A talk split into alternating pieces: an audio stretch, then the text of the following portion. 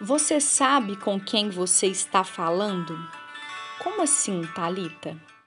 Você pode ter se lembrado dessa frase que tantas vezes é usada como abuso de autoridade.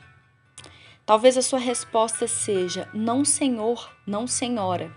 Mais de 7 bilhões de indivíduos no mundo e tem gente que ainda usa essa frase para intimidar as outras pessoas em um diálogo em que ela claramente está insegura de quem ela mesma é. Deve ser por isso a dúvida, só pode, além do orgulho. Mas mais para frente eu vou compartilhar com você sobre como a vaidade e o orgulho são grandes impedimentos dentro da comunicação inteligente e inspiradora. Hoje eu gostaria de compartilhar com, com você sobre como é importante buscar entender a pessoa que você está se comunicando e como isso pode te ajudar a ler e perceber o outro e a se comunicar de forma mais inteligente e inspiradora. Uma frase que eu ouvi do Padre Fábio de Mello diz o seguinte: que entender é entrar na tenda do outro, na perspectiva do outro, entender o lado do outro, o ponto de vista que o outro está, porque toda, todo ponto de vista é a vista de um ponto. Eu já falhei muito me comunicando com as pessoas apenas na minha perspectiva, da forma como eu entendo a vida, as coisas e dou sentido para o universo ao meu redor. É por isso que é preciso desenvolver cada dia mais e respeito e empatia para entrar na tenda do outro, respeitosamente.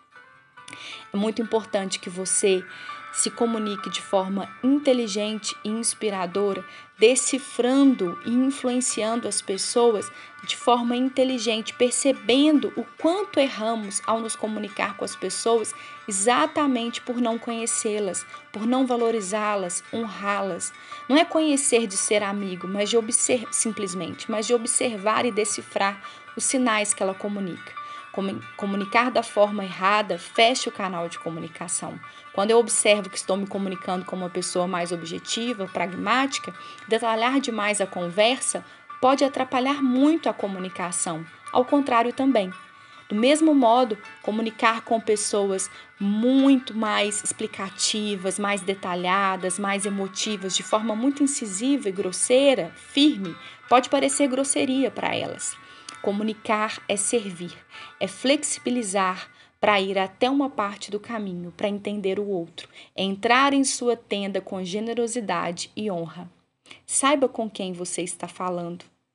Entre respeitosamente nessa tenda da comunicação. Inspire, influencie de forma relevante, encoraje pessoas, se comunique.